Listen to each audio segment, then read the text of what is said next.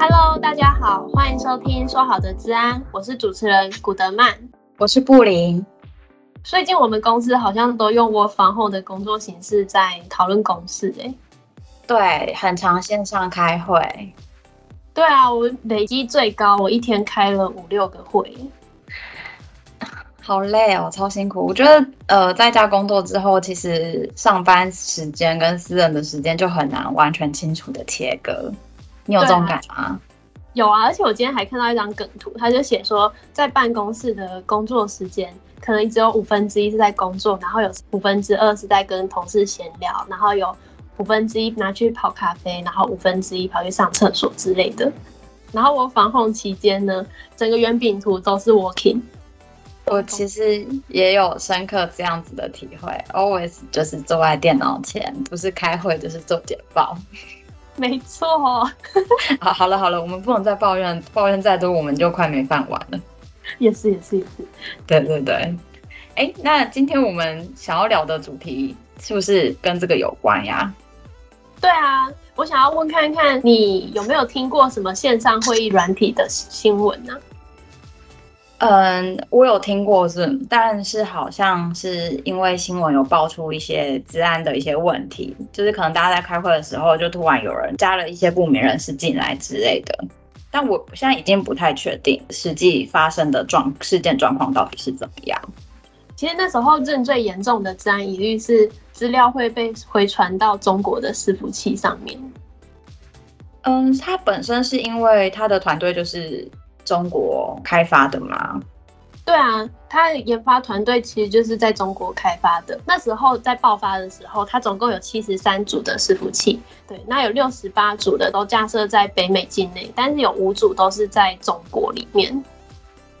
嗯，我觉得资料回传至中国这件事情，真的会让使用者会有一点胆战心惊，就是你不会知道说你自己的资料会被拿来做什么样的利用。对啊，像我就会很怕，我如果在会议上面乱讲什么话，然后资料被传到中国去，会发生什么事？没事没事，我们都没事，因为我们只是无名小卒。哎、欸，那 Zoom 除了就是伺服器的问题，他们公司应该后续会有一些应对，就是要解除使用者的疑虑吧？他有做怎样的措施吗？其实润他们后续啊，在发现这样子的事情以后，他们就其实有出来澄清啦。当然，当然，他就是说，其实我们的资料没有真正传回到中国去。那中国架设的那五台伺服器也只是提供给中国境内的用户他们做使用而已。是。那我想问你，嗯，你相信吗？相不相信就要见仁见仁见智喽。那你你会因为这样降低选择使用它的意愿吗？嗯，因为去年的时候，我记得去年这个报道一出来的时候，好像美国跟台湾的政府都有强烈的说，尽量不要使用 Zoom 的这套软体。对啊，所以后来我就没有再用它了。哦。那这样听下来，就是其实在家工作真的也是危机四伏哎，因为你以为的生活习惯、常态的事情，其实可能在某些不肖的人士眼里，可能都是一个嗯赚钱的工具，也是不一定。因为毕竟真的在家工作之后，资安的事件就是一直在爆出来，这样。对啊，而且像是那种资料传输面的东西啊，就最容易会受到骇客窃取。对，对啊，像是有些线上会议平台啊，他们原本可能都是标榜着他们是用 AES 二五六的加密等级，但是实际上面有学者去进行研究，却发现他们其实都只有用到 AES 一二八的加密等级在运作而已。所以他们是灌水吗？有一点那种感觉，因为相较于 AES 二五六的加密等级来说，AES 一二八的加密等级就比较低。所以它可以透过一些电子密码的比对啊，一个一个去 try，然后就可以试出来说它的它传输的那个封包所代表的意实际意思到底是什么东西。哎、欸，那你刚刚讲的那一段呢、啊，就只针对 Zoom 的线上会议吧？就是它实际被测出来，其实并没有到 AES 二五六这么高的加密等级。这个 Zoom 的线上会议软体是你说的哦，我没有说。哎、啊。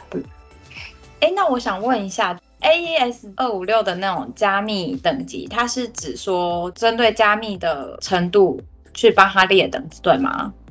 就把它当做是二五六是一二八的两倍嘛，那它的加密等级就是比它提高一级。了解了解。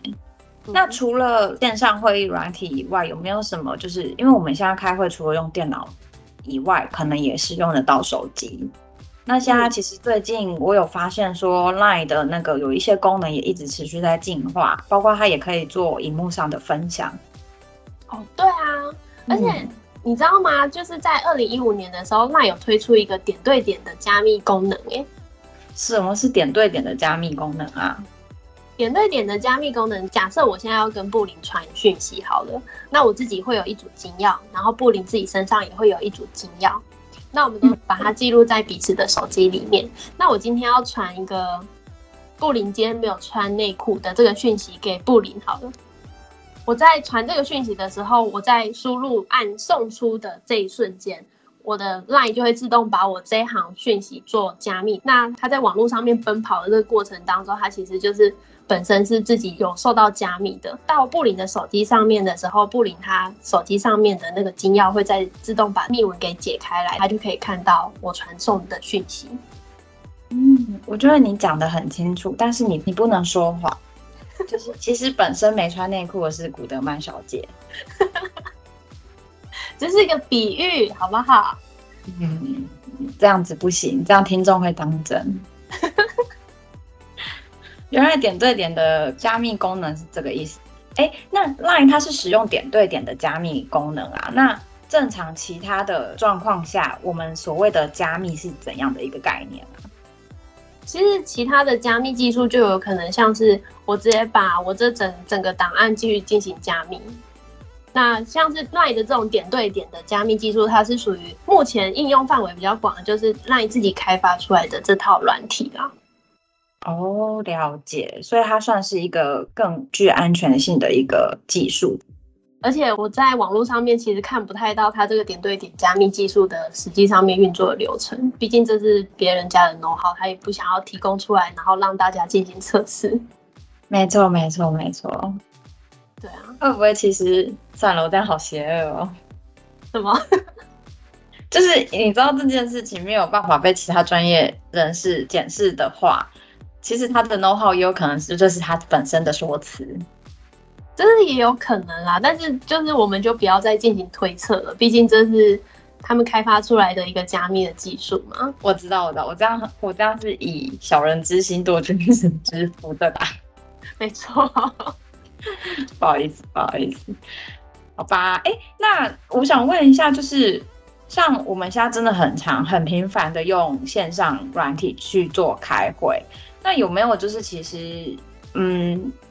不同的软体应该相对应就是会有不同的风险，应该说每个软体的风险高低应该是不一样的。那嗯，古德曼小姐可以帮我们分享一下说目前线上软体的风险状况吗？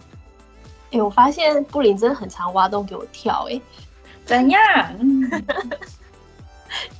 因为其实目前市面上的这些线上会议软体，他们一定都是有他们的。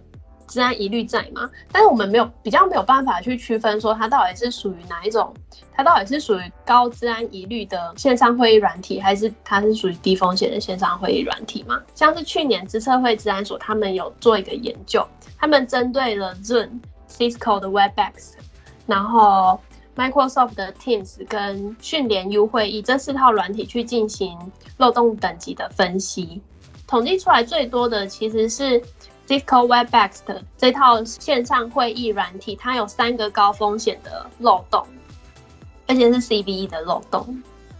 那我们就是可以用这样子的方式去判断吧。但是它到底是属于比较高高治安风险的视讯会议软体，或者是低风险的视讯会议软体？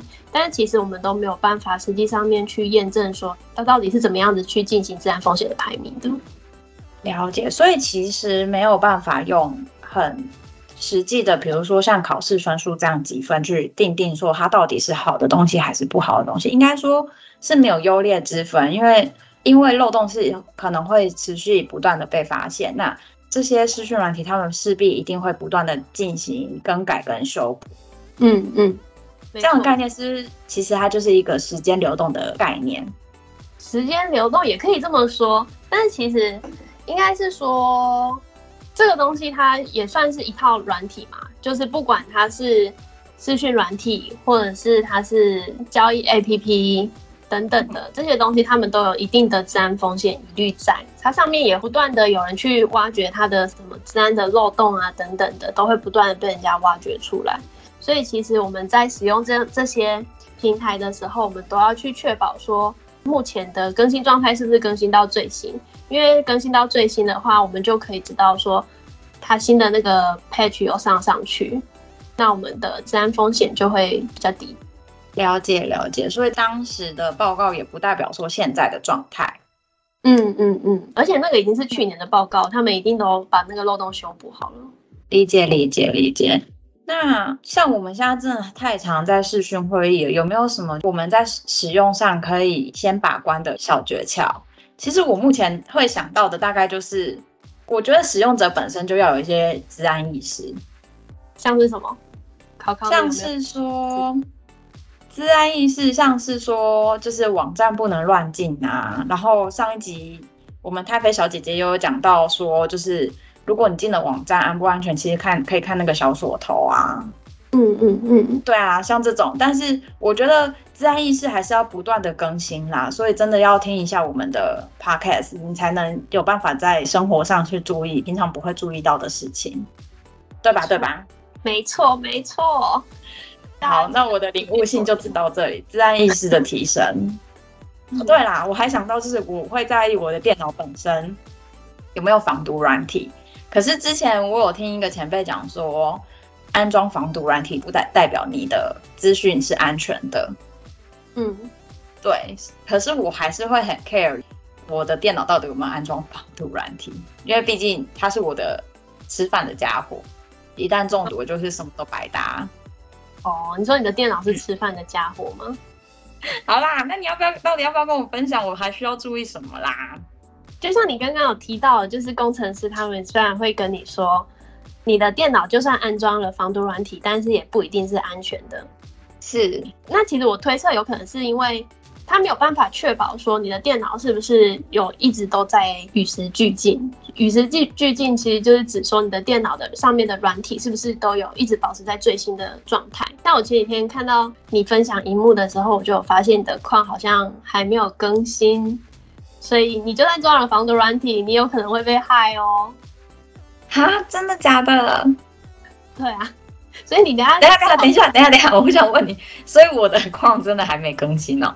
呃，其实你可以看你浏览器的右上角那边，它就会显示有没有更新的状态。你可以去把它点开来看一下，你的目前的状态到底是不是最新的？哦，真的耶。哦，不管，等下再处理。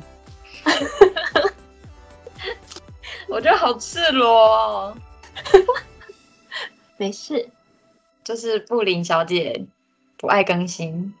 对，布林小姐要记得适时的更新哦。是的，是的，我会把我自然意识学以致用，等一下立刻来更新。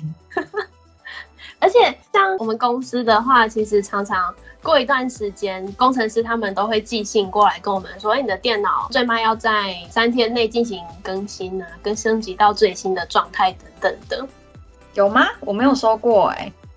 那你的可能就是会自动更新，因为像我的电脑，我如果不常开关机的话，它就没有办法去做更新的动作。那没有办法做更新，它就会跳那个通知出来。所以其实更新这个动作，当我们在使用连线的软体、作业系统，甚至是 App 的时候，都是相当重要的一个动作。收到，明白，受教。我现在还在我 Chrome 没有更新这件事当中出不来，对不起。没关系啦，重点是很赤裸，原来分享画面的时候会被偷窥。对，这个也是在视讯会议有趣的地方。因为像我们视讯会议，除了会看到对方以外，我们其实也常常也会去进行荧幕的分享嘛。那荧幕分享的时候，你假设你没有选好，那你只分享到你整个荧幕的话，赖跳什么通知，大家都是一目了然的状态。唉，好险我赖的通知有把它匿名掉，真的，不然就尴尬了。对，那除了这个部分以外，还有什么需要注意的吗？还有就是我们在进行那个视讯会议软体的时候，我们都要确保它的连线过程是有加受到加密保护的。那因为我们主要是要避免中间人窃听的这部分。哦，中间人窃听，那是什么概念啊？中间人窃听就有点像是我虽然现在在跟你通话，但是可能台北小姐姐从中间去拦住我们的风暴，那她就可以知道说我们到底在讲什么。我突然想到有一个画面，之前追的韩剧《爱的迫降》，其中有一个角色，他就专门去，呃，需要去窃听别别人讲话，大概是不是这样概念？对对对对对对对，就是从中间去偷听。我觉得没事也是可以多追一下剧啊，不觉得很有用吗？对啊，因为他们其实有些生活化的东西，他们都会直接把它演出来，我就觉得蛮好玩的。重点是，嗯，主角都够帅够漂亮。好了，好，对不起。哎、欸，我们说好的治安，要记得要说治安哦。哦，好，对不起，你跑太远了。好啦，哎、欸，那我问一下，就是连线之连线的那种加密保护，我要去怎么确认啊？我我使用者，我有办法去透过电脑的一些设定去确认说，哦，我的连线是有加密的吗？其实你。要确认的话，你你也可以到那个视讯会的软体官网上面去进行查询啊，它上面都会有写他们相对应的加密等级，像是 AES 一二八 bit 啊，或者是 AES 二五六 bit，或者是 TLS 一点二的这种加密等级，它都会把它写在它的介绍页面上面。那除了以上这些需要注意的点以外，还有什么使用者可以多加注意、提高警觉的吗？刚刚我们讲到的嘛。我们可以透过自己的软体来检查自己是否是最新的状态。那另外，我们也可以透过公司内部的不定期的通知来进来确保我们的设备是在最新的状态。那我们也可以透过确认我们的视讯会议软体是否有受到加密的方式来确保我们的资料安全性。那透过这样子的方式，其实就可以比较有效的去降低我们在视讯会议受到的治安风险。这样听下来，我觉得就是自从我们在家上班之后啊，其实不太能将很多事情视为理所当然，因为毕竟我们离开了公司的环境之后，我们也不太清楚说家里的网络环境到底安不安全。透过以上这几个步骤啊，真的就是，嗯，使用者本身确认再确认，然后小心再小心，就只能降把风险降到最低。没错，哇！而且像我们像我们公司，就是如果要连回到。公司内部的网络的话，我们也必须要透过 VPN 的加密连线才能够连回公司内部的网络。嗯嗯，对，这样我们公司的确是真的做到蛮蛮安全的。